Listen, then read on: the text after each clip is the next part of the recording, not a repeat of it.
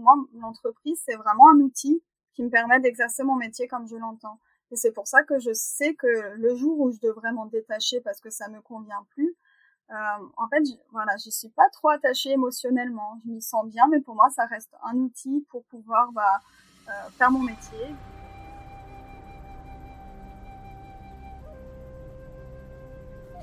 Hello tout le monde, bienvenue sur Indianavet, un podcast à la recherche de l'épanouissement vétérinaire. Allez, venez, on vous embarque avec nous dans l'exploration du monde vétérinaire, en quête d'un trésor et pas des moindres, le bien-être au travail. Je m'appelle Colline Musel et mon compagnon de route Anthony Bourg. Nous sommes Veto, aujourd'hui reconvertis dans le coaching et la formation et avec ce podcast, nous avons deux intentions. La première, c'est de créer un espace où des professionnels du monde vétérinaire viennent exprimer leur réalité du métier. Nous sommes convaincus que cela apportera apaisement et réconfort aux personnes qui se reconnaîtront et d'autre part, une prise de conscience de la diversité des vécus. La deuxième intention est de vous donner des pistes de réflexion, des idées qui pourraient améliorer votre bien-être au travail. Ce qui est déjà génial en soi et qui a comme effet bonus de faciliter la fidélisation et la performance des équipes. On vous donne donc rendez-vous chaque mardi pour des épisodes d'interview ou de partage de solutions concrètes. Indiana Vets à la recherche de l'épanouissement vétérinaire. C'est parti.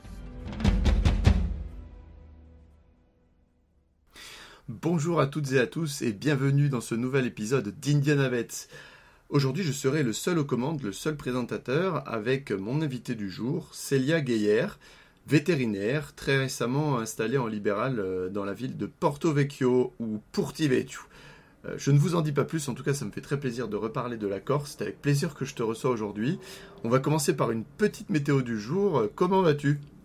Coucou Anto, et ben ça va bien, bah, comme tout le monde qui passe devant votre micro. euh, Je pense que il y a un peu de stress. J'ai pas mal réfléchi ces derniers jours à ce que j'allais vous raconter, et donc bah, je suis contente d'y être et hâte de voir ce que ça va donner, en espérant pouvoir vous apporter bah, des trucs intéressants. Ah mais euh, moi j'ai vraiment confiance là-dedans, Célia, je suis certain, euh, vu ton, ton expérience et en particulier les derniers mois, que tu vas apporter euh, des éléments extrêmement intéressants pour tous ceux et toutes celles qui nous écoutent. Alors maintenant, Célia, la petite question traditionnelle, j'aimerais te demander quelle est ou quelles sont là où les valeurs les plus importantes pour toi au quotidien? Alors, donc au niveau des valeurs, j'en ai deux qui me viennent. Donc on va dire la première, ça serait alors la loyauté ou l'intégrité en fait. Ok. Euh, C'est-à-dire voilà par rapport aux gens qui sont en face de nous, bah, que ça soit au niveau du travail ou dans le privé, bah, d'être euh, voilà d'être toujours en accord avec ce qu'on fait, d'être euh, honnête euh, avec les gens qui sont en face de nous euh, et, et voilà avec les collègues, les propriétaires, même nos patients en fait. voilà. Et, donc pour moi ça c'est quelque chose d'important pour être euh, voilà pas pas cacher des choses ou euh, voilà ou transformer la vérité en fait. hein. donc assumer complètement à chaque instant bah, ce qu'on ce qu'on fait. Mhm. Et sinon, la deuxième, ça serait l'empathie. Euh, pareil, autant avec euh, bah, dans les gens qu'on rencontre, enfin, dans la dans la vie hors du travail, et, et aussi bah, dans le boulot, euh, essayer en fait de se mettre à la place euh, de nos patients, de nos collègues, euh, pour essayer bah, de comprendre la manière dont ils réagissent en fait, et pas Mhm. forcément le prendre personnellement, ou à l'inverse, pas risquer de heurter les gens euh, par des comportements inutiles. Voilà. Ok, bah, je te remercie pour ce partage. Donc, euh, loyauté, intégrité, et j'ai entendu, il y a une notion aussi d'honnêteté qui, euh, qui est revenue Oui, plusieurs, j'arrive pas à trouver le mot qui résume tout, en fait. Ouais, mais après, euh, avec ce que tu as dit, tu as amené pas mal de notions, donc je pense que, de mon côté, j'ai bien compris là où tu voulais en venir. Après, ça touche effectivement plusieurs valeurs, mais c'est ok. Hein. C'est ok, on, on- tu as amené ce que tu voulais amener, c'est super. Et du coup, la valeur d'empathie, effectivement, en tant que vétérinaire, euh, il me semble qu'elle est euh, en plus particulièrement importante. Euh, je pense que beaucoup de gens vont se retrouver là-dedans. Alors Célia, du coup, on va commencer à, à aborder donc euh, ta présentation. Donc, euh, comme lors des dernières interviews, je vais te laisser la main. Tu as un parcours atypique, du moins en ce qui concerne la formation vétérinaire. Donc, je te laisse aborder le sujet la présentation au moment où tu souhaites, euh, euh, commencer, quoi, hein, là où ça te paraît le plus important. Ok, très bien. Bah, du coup, euh, au niveau de mon parcours, Alors on va dire, je pense que je veux faire vétérinaire depuis l'adolescence à peu près, parce que bah même déjà plus jeune, ça m'attirait bien sûr, j'aime les animaux, mais déjà de base aussi, je me disais que c'est un métier avec plusieurs facettes et que si je m'ennuie dans une facette du métier, bah, c'est un diplôme qui me permettrait de faire euh, d'autres choses, par exemple de la recherche, de l'enseignement. Donc euh, ça me paraissait un bon compromis. Euh, j'ai toujours été une élève bonne mais jamais excellente parce que je suis un peu flémarde. Donc euh, voilà, après bien sûr j'ai eu mon bac sans encombre, j'ai pas pu choisir ma prépa mais je me suis retrouvée à Nancy plutôt que Strasbourg d'où je viens. Euh, j'ai fait les deux ans de prépa, j'ai raté le concours quand je l'ai passé, j'étais même pas reçue aux écrits. Euh, j'avais vraiment pas envie de faire cinq demi et déjà quelques mois avant le concours, j'avais commencé à ratisser un peu plus large, à regarder euh, en Angleterre, en Suisse, en Allemagne, bref, dans tous les autres pays, en me disant, quitte à, même si je dois apprendre une autre langue, je m'en fiche, je veux être vétérinaire. Et donc l'année où j'ai raté le concours et où je n'ai pas été prise non plus en Belgique, j'ai tenté le, le, tirage au sort deux fois. Et en fait, j'ai été reçue dans une école en Allemagne. Donc euh, ma chance, c'est que j'étais, j'avais déjà un très bon niveau d'allemand parce qu'il fallait passer un test de langue, être niveau C1. Euh, ah oui, quand même. Ouais. Et en fait, euh, ce qui est drôle, c'est qu'en fait, euh, au niveau du test de langue, j'ai raté une, de, une des quatre compétences, donc j'ai été classée B2. J'ai été reçue à l'école. Par contre, au moment d'envoyer mon test, comme je savais que j'avais pas eu niveau de langue, ce que j'ai fait, c'est que j'ai passé un petit coup de fil au secrétariat. Je suis tombée sur une nana euh, adorable. Je lui ai expliqué ma situation et elle m'a dit euh, bah c'est pas grave du tout. Euh, moi là, je trouve que vous parlez très bien. Je trouve ça très courageux de venir faire vos études dans un pays étranger. Votre dossier, je le prends, je le place sur la sur la pile des dossiers acceptés. Donc comme quoi, parfois wow, c'est vraiment un très peu. Donc euh, cette dame, euh, voilà, c'est mon ange gardien. Elle ne le sait sans doute pas, mais à chaque fois que je la croisais à l'école, je la regardais avec des petits cœurs dans les yeux, ah, parce que bien. ma vie aurait été totalement différente sans elle. Donc, bah, là, là, on entend un peu de culot, hein, Célia. Hein, tu es, allée aussi un peu, euh, voilà, tu as, tu as tenté en sachant que tu n'avais pas le niveau qu qui était requis au niveau des langues, mais avec un petit, un petit peu de culot, avec ton honnêteté. Euh, ton courage, comme elle a dit, euh, bah voilà. Oui, et je suis assez têtue aussi, donc euh, c'est une qualité pour moi. bah voilà. Parce que voilà, quand je veux quelque chose, je, je vais le chercher. Euh, j'ai de la chance aussi, comme quoi on voit qu'il y a une grosse part de chance aussi là-dedans. Donc, et puis mes parents aussi, hein, qui m'ont poussé là-dedans, ils ont, ils m'ont suivi, ils ont dit ok, mais ils ont jamais fait les choses à ma place. Donc, euh, ils m'ont aidé à formuler parce qu'ils sont, ils sont bien meilleurs que moi en allemand. Donc voilà, ils m'ont ils m'ont aidé, mais effectivement, ils m'ont poussé aussi, ils m'ont donné la, la foi là-dedans, on va dire. Hein. Mmh. Donc j'ai atterri en Allemagne en 2010, j'avais tout juste 20 ans, donc euh, je pensais, je m'attendais pas à, à, avoir un choc culturel parce que étant alsacienne, je connais très bien la culture allemande. Et finalement, dans le nord de l'Allemagne, donc à Hanovre, on voit que c'est quand ah, même. C'était à Hanovre. Mmh. C'était à Hanovre, voilà. Donc, euh, bah, finalement, c'est sûr que c'était quand même une vraie expatriation. Il n'y a pas tout ah qui oui. fonctionne de la même manière. Au niveau du langage, bah, moi, je connaissais l'allemand de l'école et pas forcément le langage parlé. Donc, au final, euh, pour les cours, ça a été facile. Les notions scientifiques, euh, j'avais bah, j'avais pas de souci à comprendre. Par contre, avec les copains, dans les bars ou dans les discussions entre eux, où ça va vite et ça utilise du langage familier, Là, par contre, j'ai eu plus de mal à m'adapter. Donc, euh, voilà, j'avais plus de mal à, à, sortir ou à, être, à me retrouver dans des grands groupes. Donc, c'est vrai que pendant toutes ces années, je me suis un peu... Bah. C'est là aussi que j'ai commencé à apprécier même les moments de solitude parce que c'était reposant. Mais euh, voilà, oui. en tout cas... Tu as mis combien de temps, Célia, à te sentir vraiment à l'aise dans, dans cet univers-là? Mmh, euh, bah, J'irai quand même bien deux ans, parce qu'au bout de deux ans d'école, j'ai commencé à travailler dans une des cliniques de l'école, et là, j'ai encore ah, une fois fait d'énormes progrès en langue. Donc euh, après, voilà, au bout de deux ans, je pense que je me sentais vraiment bien plus à l'aise. Euh, bon, après, pour revenir au début donc de l'école, c'est vrai qu'au niveau de l'accueil, j'ai jamais été dans une école française, mais au début, c'était vraiment, par exemple, le bisutage, c'est des élèves plus anciens qui emmènent des groupes de nouveaux élèves à faire le tour de la ville, leur montrer les trucs cool qu'il y a à faire en ville, présenter un peu bah, les différentes cliniques de l'école parce que c'est un énorme campus. Mmh en France, j'ai toujours que vu bah, l'école de Nantes et l'école de Maison-Alfort qui m'ont paru minuscules comparé à, l'école de Hanovre dans laquelle j'ai été, où c'est vraiment un, mini village en fait. Hein. Donc ah, voilà, dès le début, j'ai trouvé beaucoup de, bienveillance et un accueil quand même vraiment très chaleureux euh, de la part des anciens élèves.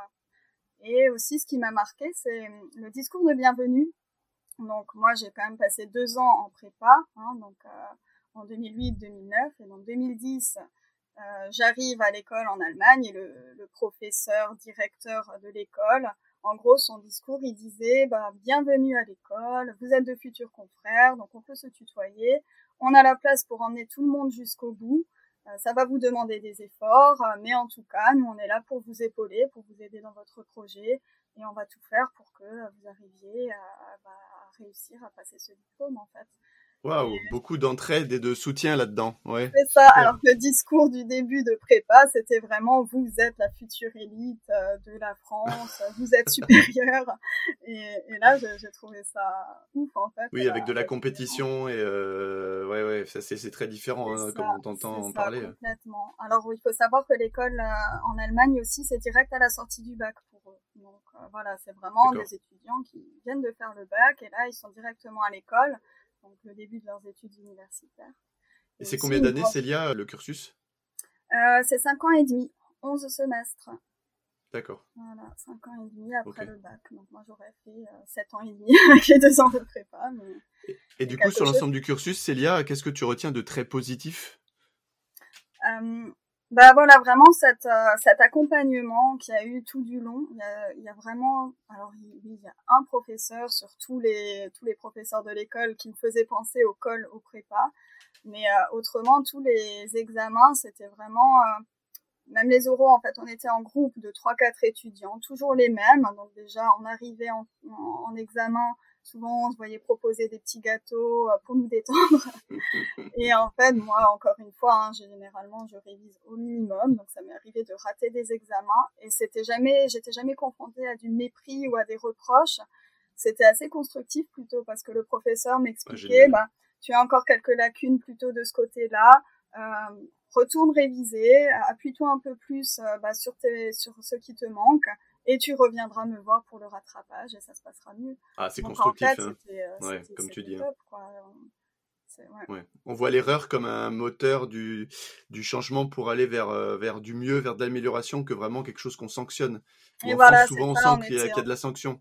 C'est ça, on n'était jamais descendu euh, ou, ou, ni rien, on était vraiment accompagné en fait qui pour moi me semble être effectivement le boulot de professeur en fait. Ah ouais, c'est clair, c'est clair. Et, et, et, globalement sur ce même cursus, euh, qu'est-ce qui au contraire a pu te manquer ou te sembler euh, un peu moins bien?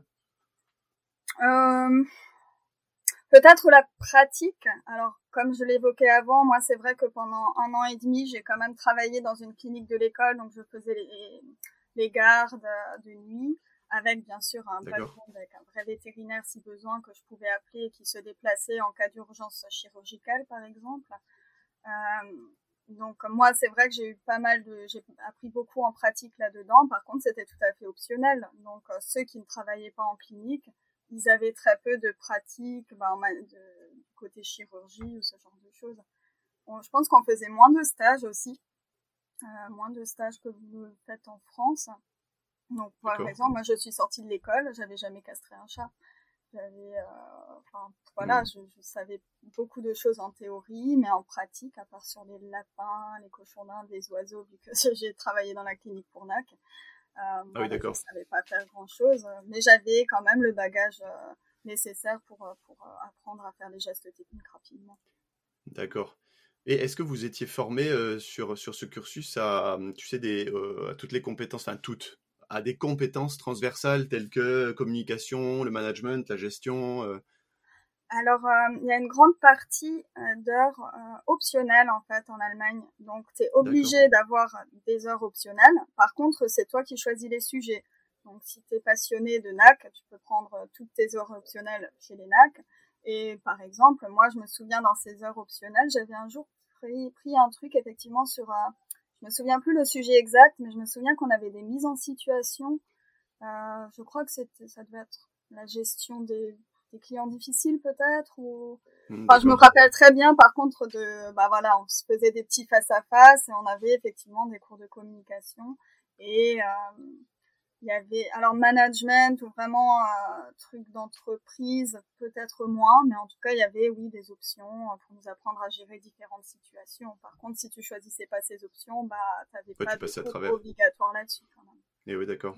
Mais je sais là qu'à Lyon alors il me semble que c'est dans les quatre écoles euh, enfin les quatre écoles françaises. Du moins maintenant il y en a il y en a cinq, mais euh, maintenant il y a également voilà des modules un peu optionnels comme tu le dis qui représentent il me semble 10% du du programme.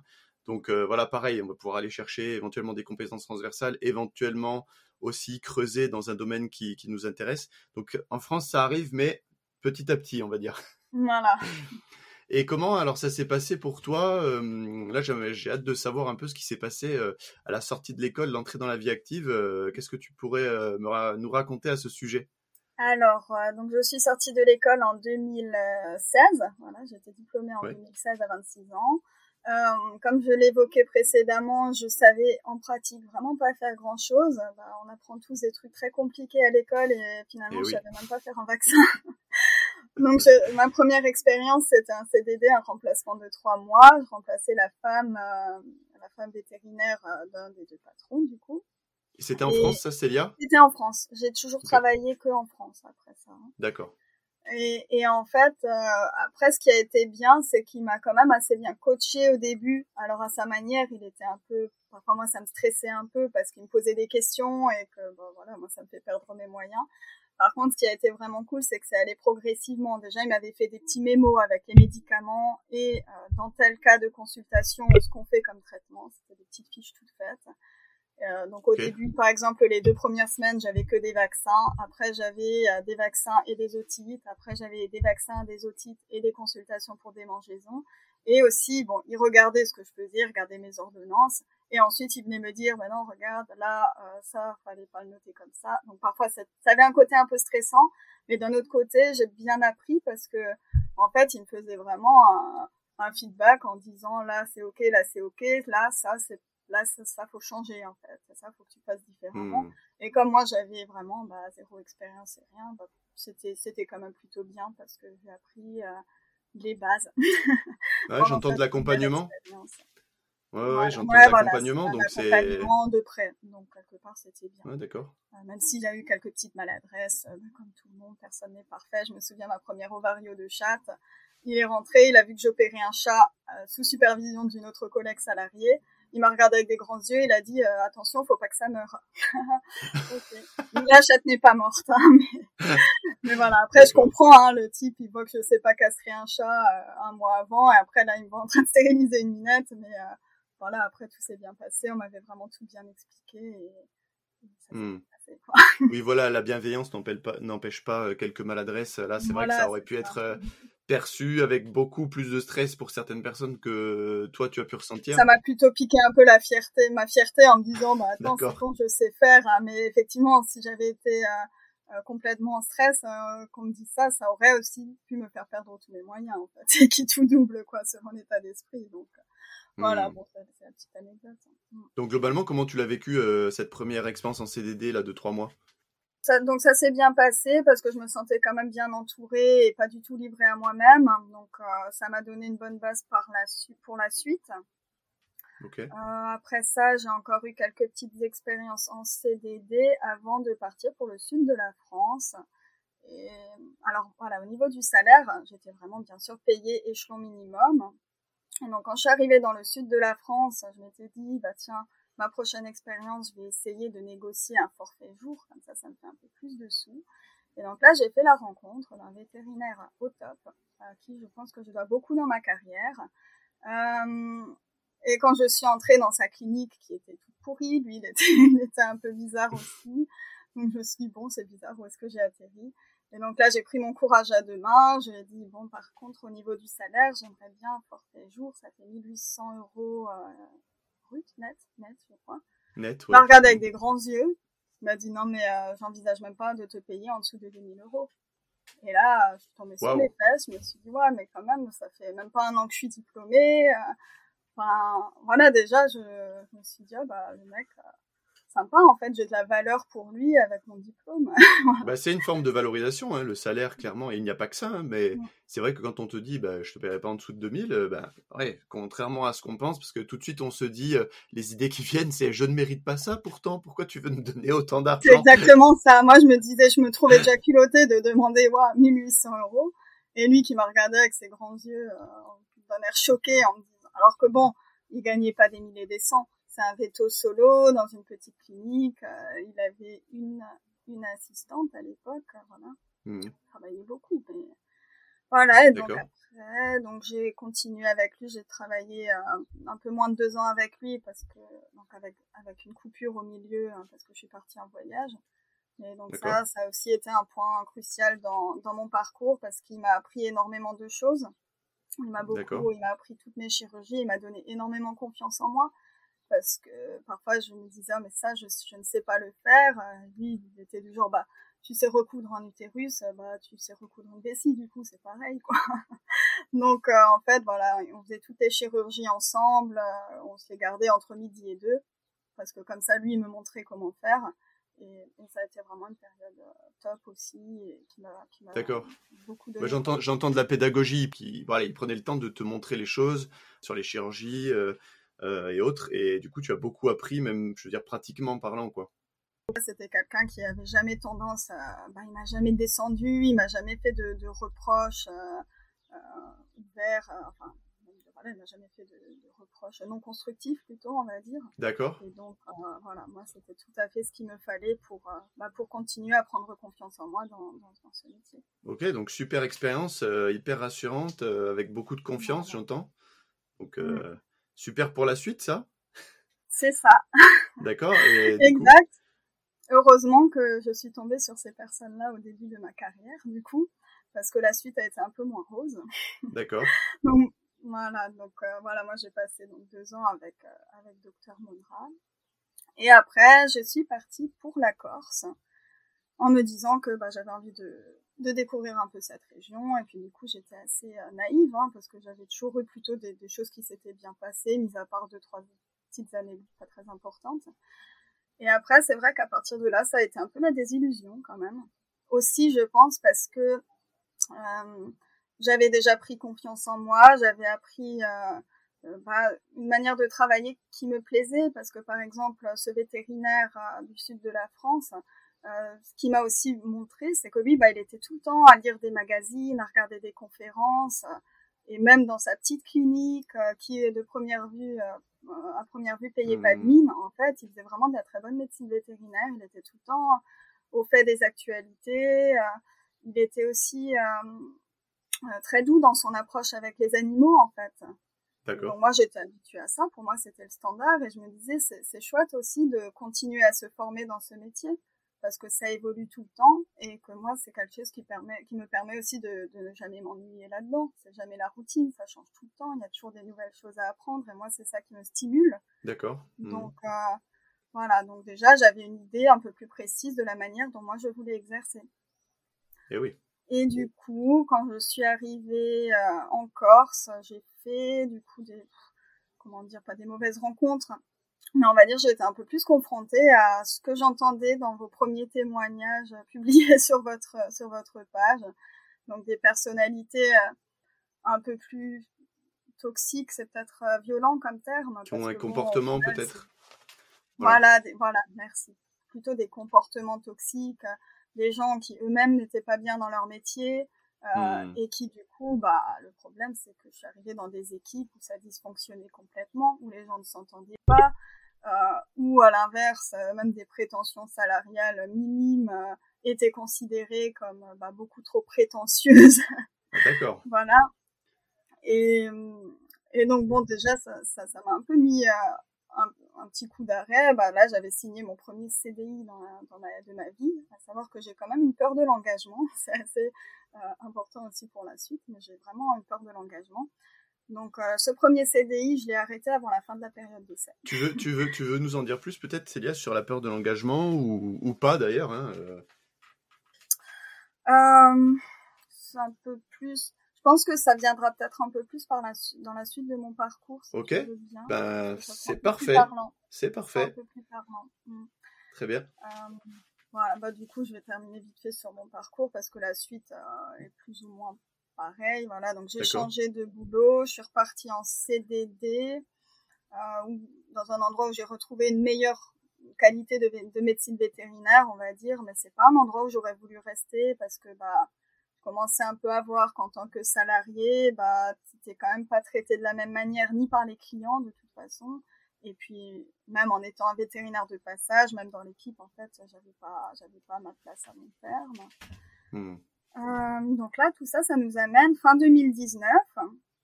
Donc fin 2019, euh, voilà, je repars en voyage parce que quand même, souvent en fait, ça me faisait vraiment cet effet. Je faisais mes quelques mois de CDD. Au bout de quelques mois, j'avais vraiment besoin de m'arrêter parce que je me sentais éteinte. Et là, je partais en voyage avec un copain et je me sentais vraiment revivre. Et je trouvais ça assez euh, assez difficile à trouver cet équilibre. Euh, je me disais, bah, pendant que je travaille, petit à petit, finalement, je me sentais moins, moins, voilà, moins, moins créative, moins stimulée, plus fatiguée aussi. Je pense que ça joue beaucoup. Donc, j'avais vraiment besoin de ces quelques mois de pause. Et au bout de quelques mois, souvent, bah, le métier me manquait, j'avais envie d'y revenir, j'avais envie de refaire de la chirurgie, euh, hmm. de, de, revoir les propriétaires, et oui, même eux. Ah oui, mais comme quoi. quand même beaucoup euh, que j'apprécie. Comme quoi l'activité te plaît, hein ça, Oui, c'est vrai sent. que c'est dans ces moments de pause où je me disais que quand même ce métier me, me plaît. Et euh, oui, et pour revenir sur cette euh, expérience de l'été 2019, c'est vrai que c'est là qu'on s'est rencontrés, euh, Anthony et bah, tous les deux. Donc mhm. cette expérience, tu l'évoquais dans ton témoignage à toi. Exactement. C'est vrai, moi, j'avais pas ressenti les choses de la même manière dans cette clinique-là. C'est assez intéressant du coup. Ah Mais je pense que c'est, ouais, je pense que c'était assez euh, dû à une, une, différence de perception de la part euh, des, des, patrons. En fait, euh, bêtement, mais par le fait que toi, tu es un mec et moi, je suis une fille, et que ce vétérinaire-là euh, était plutôt assez paternant, je trouve, avec avec les nanas. Et je trouve qu'on n'était pas du tout perçus tous les deux de la même manière. On n'était pas traités de la même manière. Euh, et que bah moi, je pense que j'ai eu un peu plus de chance que toi sur euh, ce sur ce point-là. Et, ouais, comme quoi, parfois dans un même dans une même structure avec les mêmes personnes, euh, parfois ça se joue à peu de choses. ah ben bien sûr. Bien sûr, c'est une histoire de réalité. quand même dans certaines choses que tu disais, mais je me souviens très bien, effectivement, que cet été-là, le vétérinaire diplômé la même année, la même expérience, et ben parfois sur des petits critères, euh, voilà, ça, ça, se joue à pas grand-chose. Eh oui, oui, oui, bien sûr. Euh, ben, il y avait une autre, un autre collaborateur avec nous hein, qui, qui, était là depuis plus longtemps, un homme, et j'avais l'impression aussi que voilà, il était, il était, la, la relation était un peu similaire euh, entre le patron et lui, entre le patron et moi, quoi. C'est vrai, c'est vrai qu'il y avait plus euh, une, plus grande difficulté de contact euh, entre les mecs, on va dire, qu'avec qu'avec euh, bah, les, collaboratrices féminines. Mm. Ouais, donc je te remercie d'amener ça. Ça permet de relativiser. Dans une même structure, il peut y avoir vraiment différents vécus, et c'est ça qui est intéressant, c'est de les confronter. Donc vraiment, je suis ravi que tu amènes ça, de dire que ben voilà, dans cette situation. toi, tu as beaucoup souffert, il y a voilà ce que tu as raconté durant ton interview, tout ça. Et moi, de mon côté, ben, ça a été pas forcément aussi marquant, c'est ce que j'entends, hein, mmh. que voilà l'expérience elle n'a pas été euh, traumatisante ou quoi que ce soit. Et globalement, euh, sur cet épisode là où on a travaillé ensemble, Célia, comment tu comment tu as vécu euh, ce, ce, CDD C'est je crois que cinq mois qu'on a passé ensemble? donc oui, effectivement, il y avait beaucoup de travail, beaucoup de jours de travail. Donc ça, je me rappelle, je me retrouve bah, dans ce que tu disais, cette impression de passer vraiment presque tout mon temps à la clinique. Après, voilà, du côté positif, je pense que j'ai appris beaucoup de choses. j'ai, rencontré, quand même euh, mon associé et, euh, ma, ma, collaboratrice. Donc, euh, finalement, ça c'est, il y a eu des, toi aussi, bien sûr, il y a eu de très belles rencontres. Après, c'est vrai que par contre, en fin de saison, je me souviens quand même avoir terminé sur les rotules. Donc, j'ai appris beaucoup de choses et rencontré des personnes vraiment qui sont importantes pour moi dans, dans la vie d'aujourd'hui. Mais à, à terme, j'aurais pas pu rester dans la structure parce que il, y avait aussi une certaine désorganisation parce que finalement il y avait beaucoup de monde, beaucoup de vétérinaires, beaucoup d'assistantes. Euh, et, et, du coup, tout ça, ça m'a quand même beaucoup fatiguée. Mmh, ouais, la pression d'être lessivé. Mmh. Voilà, une belle expérience, mais cinq mois ou six mois, c'était très bien. J'avais ressorti l'expression, euh, moi je m'étais senti pressé comme un citron. ça, ouais. ça, ça, me parlait assez euh, entre les gardes et euh, voilà le temps de travail oui, sur place. De garde. Mmh. Tout à fait, tout à fait. Voilà. Et donc, ce qui nous amène à la dernière expérience euh, de salarié en date. Donc, il faut savoir qu'ensuite, ça a été le Covid, hein, 2020, vous vous souvenez sans doute. Et donc, à la fin de, de, de cette période de Covid, j'ai commencé dans une autre, dans une autre structure, toujours en Corse. Et c'est vraiment, ça a vraiment été le tournant décisif dans ma vie euh, de salarié, Ok. euh, de vétérinaire. Parce que donc là, j'ai commencé par un CDD, ça s'était très bien passé euh, cet été-là. Je m'étais cassé la jambe au bout de six semaines. Voilà, oui. et les patrons avaient, Oh. et ouais, Hmm. et les patrons avaient été, euh, avaient très bien réagi. Oui, parce que tu, tu, avaient- tu ne l'as pas dit, Célia, mais c'est intéressant. Tu, tu es quand même une, une grande amatrice des sports de l'extrême. c'est pas extrême. Ah, le euh, parapente, le kite, euh, le kitesurf, Ouais, c'est un peu. Ça, un petit accident de kitesurf, mais euh, Un plus petit un accident conjugal, mais bon, on va pas revenir là-dessus. Eh oui. Euh, et du coup, voilà, donc au début, ils ont bien réagi, donc j'étais étonnée, j'étais contente parce qu'ils ont, euh, ils m'ont dit, bah t'inquiète pas, prends le temps dont tu as besoin pour te remettre, euh, etc. Donc on était en plein été, eux ils avaient envie de prendre leurs vacances et malgré tout, ils ont été super sympas. Donc Ah, moi, ça c'est m'avait chouette, ouais. positivement impacté, j'avais été vraiment touchée par leur réaction. Génial. Euh, donc j'avais repris un peu plus tôt que ce qui était prévu. Et en fait, eux, ils cherchaient quelqu'un à long terme en CDI. J'étais très bien payée là-bas. Donc, euh, arrivé à la fin de cette saison, je me suis dit, bah, pourquoi ne pas rester? L'endroit me plaisait beaucoup. Ouais, ça semble être Euh, une la belle clinique, expérience. euh, Hmm. voilà, c'était bon, la clinique, c'était ce que c'était. C'était pas, c'était pas fou, mais on me laissait faire comme j'avais envie. Donc moi, ça me convenait, même s'il fallait que je me batte un peu pour faire des chirurgies. Parce que j'adore la chirurgie. je me souviens. Donc euh, voilà, donc on a négocié un CDI, je m'en sortais plutôt bien, je travaillais trois jours et demi par semaine, j'étais bien payée. Euh, donc pour donner une idée, hein, je gagnais, je crois, 3500 euros en travaillant trois jours et demi par semaine. Donc, En net brut?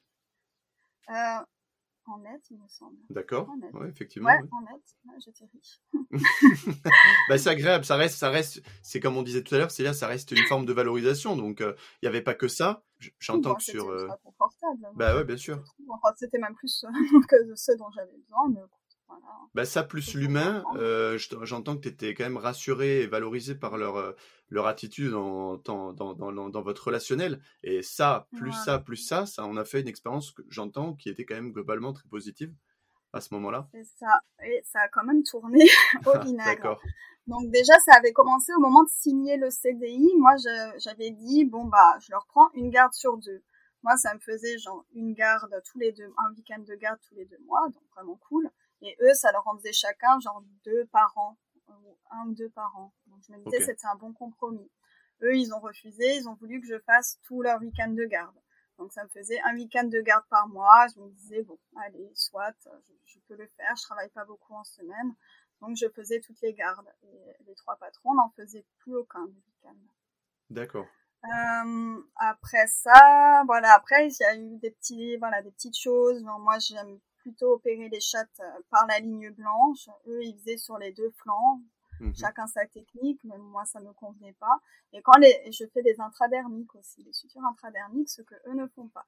Mais du coup, ils, a- ils forcément, acceptaient, Célia, ça ou Au ça début, oui, mais ça a commencé en fait à les titiller aussi à partir du moment où les gens ont demandé à ce que les chats soient opérés par moi. Certaines personnes hein, qui voulaient que ça soit opéré par moi parce qu'ils préféraient euh, bah, ne pas voir les points, etc. Et là, ça a commencé à se gâter un peu. Donc ça a commencé à se gâter un peu. Euh, et je me souviens, donc j'ai signé le, le CDI en octobre. Et déjà en février, on a eu une réunion. Ils ont été très maladroits. Euh, ça a été un peu un procès. Je me souviens encore, ils étaient tous les trois face à moi et ils me reprochaient des choses que je savais que scientifiquement c'était faux. Et en fait, bah voilà, je parlais de cette notion. Bah déjà, moi, j'aime beaucoup me renseigner et évoluer dans mon métier, euh, et être intègre par rapport aux gens, par rapport aux pratiques, et essayer de faire au mieux. Mmh. Et en fait, je savais qu'il me soutenait des choses fausses, et ça, c'est quelque chose qui me met hors de moi, parce que quand j'affirme un truc, c'est que j'en suis sûre, et je suis sûre que c'est mieux pour l'animal, et que même si la personne en face de moi me dit que ça fait 30 ans qu'ils font comme ça et que leurs parents avant eux, ça faisait 30 ans qu'ils faisaient comme ça, pour moi, c'est pas un argument valable. Donc, en fait, ils ont vraiment commencé à vouloir que je fasse tout comme eux. Donc là, on change quand même de, de ton. Ouais. Et à, à, vraiment, bah voilà, critiquer mes pratiques. Euh, euh J'entends que ta liberté d'exercer, elle était un petit peu euh, légèrement entravée à ce moment-là. Ah bah voilà, c'est ça. Donc ils ont exigé que j'arrête d'opérer euh, les chattes par la ligne blanche. Ah, de toute façon, du coup, ils, ils me laissaient plus faire de... Enfin, de temps en temps, je faisais encore des chirurgies, mais vraiment quand il n'y avait pas le choix, quand j'étais avec une associée qui ne faisait pas de chirurgie, forcément, c'était moi qui, qui avait le droit de le faire. D'accord. Donc voilà, ça a été un peu le début. J'ajoute à ça qu'il y avait une grosse, grosse mésentente euh, qui s'est empirée avec le temps entre les trois associés. Donc je me retrouvais constamment pris entre différents feux. Euh, il y avait hmm. beaucoup de, bah, de, de ragots, euh, de, voilà, c'était vraiment un nid, un nid crabe, quoi. Mais dans, et dans, dans ces situations, la, la, la, la loyauté, elle peut être touchée parce que la loyauté envers qui? Et j'entendais que c'était une de tes valeurs quand même euh, d'importance au départ. Donc, euh. Et souvent, même les propriétaires, en fait, étaient un peu malmenés. On les... Ils étaient assez pris pour des ah, Et donc, pareil, voilà, effectivement, là, là-dedans, autant la loyauté envers chacun de mes patrons, quand l'un me parlait en mal sur l'autre, moi, ça me fait vraiment une, euh, une dissonance. Et ça me, ça, franchement, vers la fin, ça m'a rendu vraiment, j'étais au plus bas. Je, ça, mentalement, je veux dire, ça m'a, ça m'a fortement impacté. J'ai jamais été euh, dans ma vie au niveau mental aussi, euh, aussi mal en point qu'à ce moment-là. D'accord. Moi, j'ai donné ma démission fin de l'été et ils ont insisté pour que je reste encore six mois, en fait. Et qu'est-ce que tu as répondu alors? Bah, en fait, j'avais réussi à négocier une rupture conventionnelle qui était très importante pour moi parce que je voulais absolument toucher le chômage derrière. Euh, parce qu'en plus, entre-temps, j'avais acheté une maison, donc voilà. C'était moins mmh. facile qu'avant au niveau euh, liberté, donc j'avais quelques contraintes. Euh, mais du coup, ça a été encore plus la descente aux enfers, quoi. Ces six derniers mois, euh, c'était encore plus difficile à. Et donc, tu as accepté J'ai accepté de rester, effectivement, jusqu'à fin février 2022, du coup. Voilà. Ah oui. Et, j'aurais pas dû parce que là vraiment même début 2022 euh, je me souviens d'un épisode particulièrement marquant particulièrement violent pour moi où on m'avait mis donc j'étais déjà au plus bas mentalement j'avais prévu un week-end dans, dans le nord euh, avec des amis pour fêter un anniversaire et au dernier moment en fait on m'a mis une garde on m'a soutenu que c'était prévu comme ça depuis longtemps qu'on en avait parlé avec moi et là je me suis dit ok je deviens complètement folle en fait. Je commence à avoir des trous noirs, je me souviens plus qu'on me dise que... et, et hmm. euh, je suis allée voir un médecin, même pas pour avoir un arrêt parce que je, je pense qu'à ce moment-là je n'aurais même pas accepté, mais en fait pour avoir un avis extérieur pour savoir si je devenais folle ou pas. Ce médecin ne m'a pas du tout aidée et je me rappelle être sortie de ce cabinet, je me suis retrouvée devant la porte et là je me suis dit bon c'était mon dernier recours pour demander de l'aide. Je sais plus du tout quoi faire. Et là, je me suis dit, bah écoute, si t'en es là, c'est que cette garde, il faut pas que tu la prennes. Euh, pour, voilà, pour me protéger, j'ai eu ce petit déclic en fait, quoi, de me mhm. dire là, là, stop, tu, tu refuses, tu n'apprends pas, tu vas voir tes amis, euh, parce que pour moi, c'est un énorme soutien dans ma vie. non, voilà, ce que j'allais te demander en termes de soutien, euh, vu que, que, ce médecin, tu n'as pas trouvé le soutien que tu, tu, tu, attendais, et on en avait parlé dans l'épisode avec Marie. Euh, effectivement, parfois, on, on, attend, enfin, on consulte quelqu'un pour avoir un retour, et ce retour ne nous parle pas du tout, on n'est pas du tout OK avec ça. C'est très important d'avoir l'entourage ou d'autres personnes. Pas, il faut pas s'appuyer sur une seule personne c'est important de demander un second avis, un troisième avis du coup.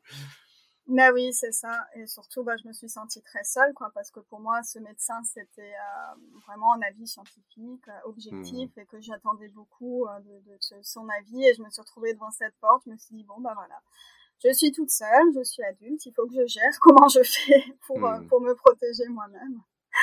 voilà. Et ton entourage, tes amis, tu, tu disais, je t'ai interrompu tout à l'heure? Alors je leur en parlais pas forcément ouvertement. Euh, mais rien que le fait, voilà, d'être avec eux, ça m'apaisait beaucoup en fait. Donc ça me faisait voir autre chose. Donc c'est comme ça que j'ai que j'ai tenu. Et de toute manière, à partir du moment où j'ai arrêté euh, dans, dans, cette structure là, euh, j'ai commencé à remonter la pente.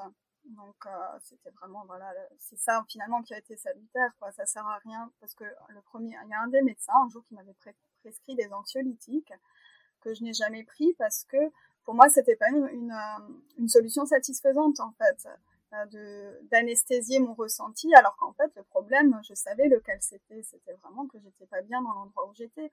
Donc euh, si j'ai une épine dans le pied j'enlève l'épine. Je prends pas du doliprane pour cacher la douleur de l'épine qui est en train de mmh. s'infecter dans oui, le je comprends. C'est important c'est important mmh. c'est c'est ça me semble très très pertinent que tu apportes ça parce qu'effectivement, il y a certaines personnes qui ne conçoivent pas de prendre un traitement médicamenteux, alors que biologiquement, c'est utile. Et dans ton cas, comme tu dis, c'est extérieur.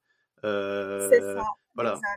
Parfois, il y a des choses euh, dans, dans, la vie qu'on peut pas, des épreuves qu'on ne peut pas s'éviter, qu'on est obligé de faire face. Et heureusement qu'il y a des traitements médicamenteux dans ces cas-là. Euh, mais moi, je, voilà, c'est quelque chose que je pouvais enlever de ma vie sans grande conséquence, hein, quelque chose de négatif que je pouvais arrêter en fait. Et hmm. donc à partir du moment où j'ai arrêté là-bas, je savais pas du tout ce que j'allais faire ensuite. D'accord. C'est pas vraiment vrai, mais. Parce que euh, tu as, tu as parlé de déclic tout à l'heure pour partir.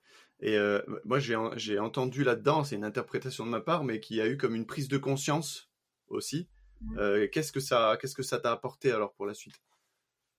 Donc voilà, effectivement, là, je me suis retrouvée, donc à la fin de ce contrat, donc à quelques mois de la fin du contrat, à me dire qu'est-ce que je fais? J'avais deux solutions. Soit j'arrêtais le métier, je faisais autre chose, euh, voilà, je trouverais bien, c'est ce que je me disais.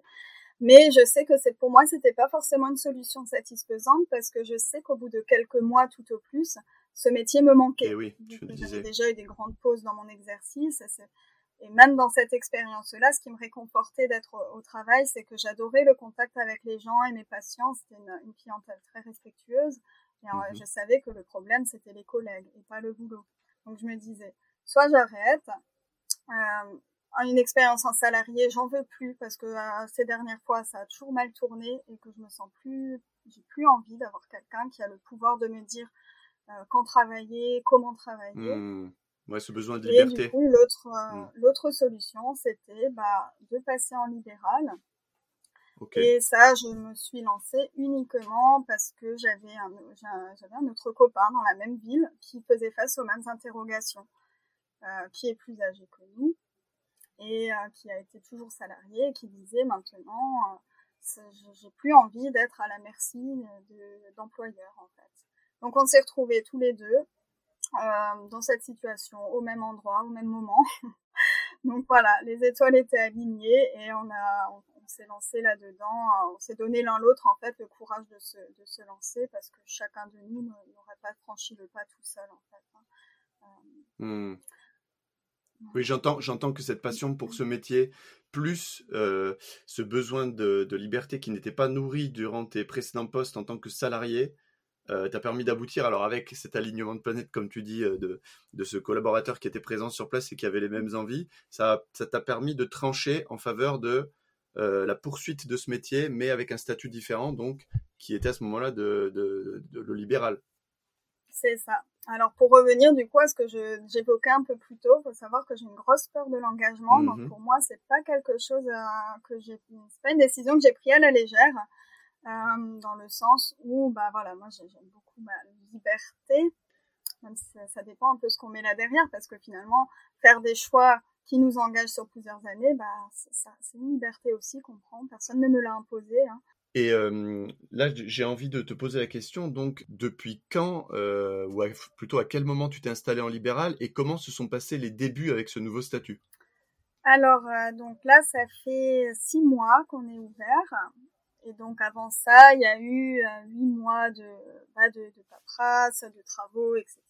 Donc, de négociations avec mon associé par rapport à bah, ce qu'on voulait, ce que euh, voilà notre idée du métier. Donc après, on est assez similaire euh, sur euh, l'idée qu'on se fait du métier et on se complète aussi beaucoup. Donc on est, on est très différents au niveau des caractères et même au niveau de nos points forts en médecine vétérinaire. Et donc comment se sont passés les débuts? Euh, donc encore une fois, même une fois la, la décision prise, euh, bah, c'est vrai que pour moi, cette peur de l'engagement au début a pu être un peu paralysante parce que bon, les choses étaient engagées, c'était en route, on mettait un pied devant l'autre et ça se dessinait. Euh, mais surtout après l'expérience que j'ai vécue en voyant les, les associés euh, s'entre-déchirer, moi j'avais très très peur euh, que ça m'arrive avec le mien. Donc j'ai eu beaucoup d'angoisse à ce sujet. Et finalement, j'ai pris un peu de recul euh, en discutant avec lui, en faisant un pacte d'associés euh, long comme le bras aussi. Il faut avouer que ça, ça m'a bien rassuré. On a été aidé par un conseiller juridique. On a, on a envisagé toutes les situations les pires et le savoir et de savoir que que tout est déjà euh, euh, que toutes les solutions sont déjà trouvées, même au cas où il y a des tuiles qui nous tombent dessus, ça m'a rassuré. Et aussi le fait de me dire que finalement, ça reste une entreprise, ça reste une expérience. Euh, je ne suis pas liée à vie à cette chose, donc je peux, je peux tenter et que si ça me plaît pas, en fait, je serai jamais prisonnière et, à tout moment, je suis, à tout moment plus ou moins, là c'est le début, donc je sais qu'il y a quelques années où je ne peux pas me désassocier. Euh, mais je sais très bien que si je vois que dans 5 ans, 6 ans, en fait, ça me convient pas et ça me rend pas heureuse, eh ben, je vends. J'ai existé avant l'entreprise, je saurais exister après et, et si ça se trouve, peut-être même que dans quelques années, je suis... à ce jour, je ne suis pas sûre de continuer à exercer ce métier toute ma vie. Donc, j'ai 33 ans, peut-être que dans 15 ans, j'aurai envie de faire autre chose. Et c'est pas, finalement, c'est pas un engagement qui me lie à vie et ça, de m'en rendre compte, ça, ça m'a rassurée. Je me disais, il y a des gens qui font des enfants, ça c'est un engagement qui te lie à vie. Moi, je j'arrive à surmonter le fait d'avoir une entreprise qui en fait n'est pas ne, ne, m'attache pas non plus. Euh, c'est pas grave en fait. Si un hmm. jour j'ai plus envie d'y être, je la vendrai. Ça pourra même peut-être m'apporter quelque chose. Et sinon, je la ferme et, je continue ma vie euh, comme avant. Et donc ça, ça m'a rassuré. Waouh. Bah merci pour ce partage là d'expérience. C'est c'est même touchant parce qu'on on voit euh, comment, avec tes propres ressources, tu es parvenu à non seulement te donner un cadre de protection, mais en plus à te donner la permission de te lancer, malgré cette peur de la de la de l'engagement. Euh, vraiment euh, magnifique pour nos auditeurs et nos auditrices en tout cas. Je suis, je, te remercie vraiment pour la qualité de ce partage, Célia. Bah, je vous en prie, merci à vous d'écouter. et, alors ensuite, euh, comment ça s'est passé? Euh, Qu'est-ce que tu as trouvé dans, cette, euh, dans ce nouveau statut comme, comme valeur? Quelle valeur t'ont nourri? Quelles, quelles, ont été tes difficultés? Est-ce que tu peux nous parler de, tout ça? Oui, donc après, bah, au, niveau du, au niveau du métier, ce que ça m'a apporté, c'est vraiment ce sentiment d'être chez moi quand je suis à la clinique. C'est un endroit bah, que j'ai dessiné, qu'on a décoré nous-mêmes, qu'on a conçu et je me sens bien. Je me sens comme quand je suis dans mon salon. euh, donc voilà, ça c'est top. La relation aussi avec les propriétaires euh, est pas la même parce que je sais qu'ils viennent dans, dans, ma structure qui me ressemble, qui nous ressemble avec mon associé, et je, je me sens plus légitime. Euh, et je, voilà, ça, franchement, ça, ça me. Ben, on parlait de la liberté avant. Je me sens vraiment libre d'être moi-même sans avoir de compte à rendre à, à, qui que ce soit d'autre, par mon associé, mais on est vraiment sur la même longueur d'onde, on a vraiment la même vision des choses là-dessus. Donc là-dessus, on est vraiment alignés. Donc ça, ça, ça m'a vraiment apporté quelque chose de positif. Euh, sur les choses qui m'ont un peu plus euh, angoissée, bah, déjà c'est le fait d'avoir à gérer des employés, euh, même si c'est quelqu'un que je connaissais, avec qui on est amis, presque d'autant plus du coup, parce que moi j'ai eh tellement souffert de mauvais management que je veux absolument pas reproduire ça et que bah voilà, cette peur de heurter les gens ou quoi, euh, ça, ça, ça m'habite beaucoup. Et aussi, bah, le fait, bah, la peur de, du conflit avec mon associé, parce que c'est aussi quelque chose dont j'ai beaucoup souffert, particulièrement dans ma dernière expérience. Donc, j'essaye de mettre en hmm. place des, des choses pour, euh, pour éviter tout ça. Donc, beaucoup de réunions, un débrief hebdomadaire avec mon associé, avec qui on, on communique beaucoup, parce que bien sûr, on s'est déjà pris la tête depuis le début à plusieurs reprises. Et euh, on arrive vraiment à, revenir dessus, à en parler et à dénouer, en fait, euh, à tuer tous les conflits dans l'œuf. On essaye. Hmm.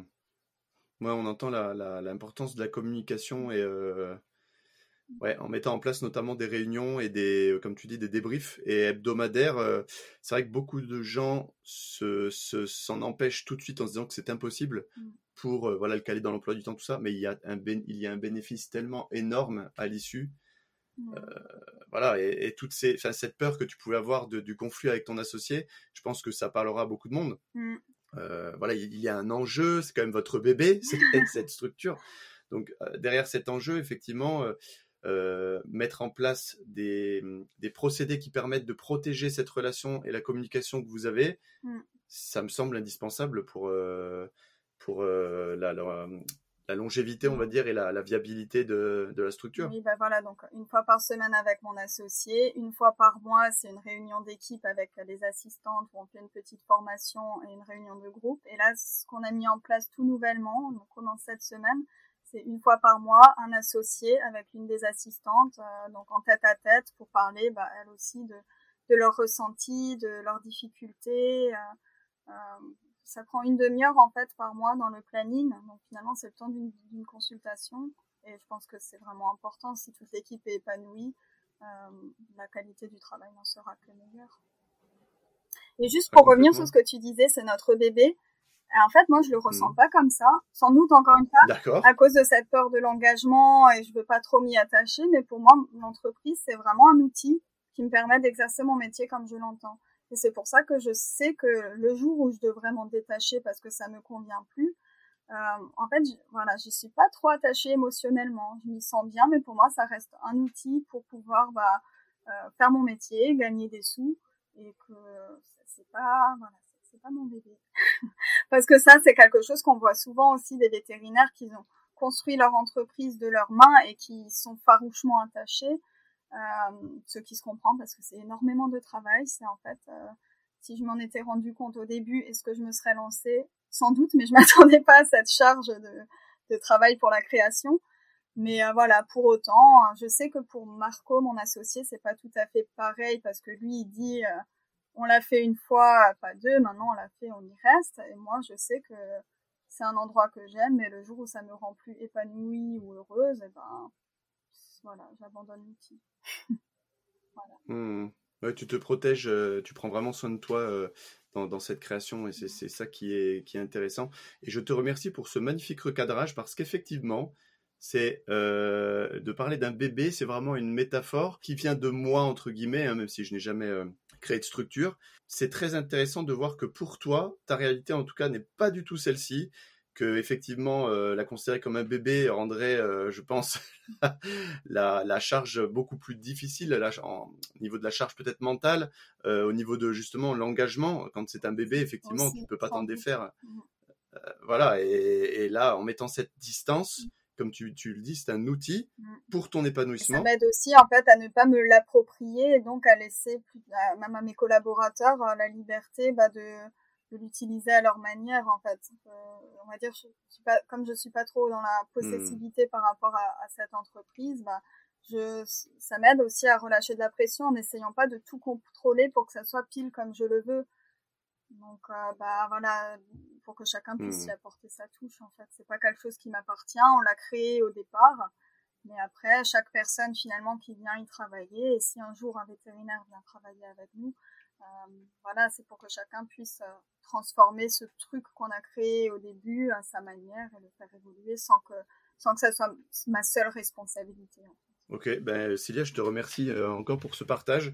Ça fait que l'interview et très qualitatif, je trouve. Tu as apporté énormément de choses. Tu nous as fait part de tes ressources, de tes peurs et de ta résilience après toutes ces épreuves pour, euh, pour finalement construire cet outil au service de ton épanouissement. Donc, euh, je te remercie pour cette interview. Je voulais savoir comment tu te sentais là, euh, voilà, au bout de, de ces 50 minutes et quelques, et éventuellement te laisser le mot pour la fin aussi comment je me sens euh, vidée? non, c'est pas vrai. Du coup, euh, voilà, moi, je suis contente grâce à tes questions aussi qu'on ait réussi à faire quelque chose de, de structuré. J'espère que, bah, ça pourra aider des gens euh, qui peut-être se, se, retrouvent aujourd'hui dans des situations que j'ai vécues par le passé. pour, et puis voilà, bah, bah moi je suis contente d'avoir pu d'avoir pu partager mon expérience et de pouvoir peut-être bah, aider des gens. J'en suis certain, certain, certain, Célia. Ça va, ça va, ça va aider beaucoup de monde. Sois-en sûr. bon, ben, je te remercie, Célia, et je te dis à très bientôt et bonne journée à toutes celles et tous ceux qui nous écoutent, quel que soit le moment où Eh vous ben, écouterez cet épisode. toi. Ciao, ciao. Ciao, ciao. Merci d'avoir écouté cet épisode d'Indiana Vets. Toutes vos réactions, vos questions, vos impressions sont les bienvenues et vous pouvez nous les partager sur la page Facebook du podcast ou bien directement par Messenger à Anthony Bourg ou Colin Musel. Vous pouvez vous aussi contribuer à diffuser du bien-être dans la sphère vétérinaire, aux professionnels, aux étudiants et aux étudiantes, en partageant cet épisode et en en parlant autour de vous. Et on vous dit à très bientôt pour la suite de notre exploration à la recherche du bien-être vétérinaire. Ciao. Ciao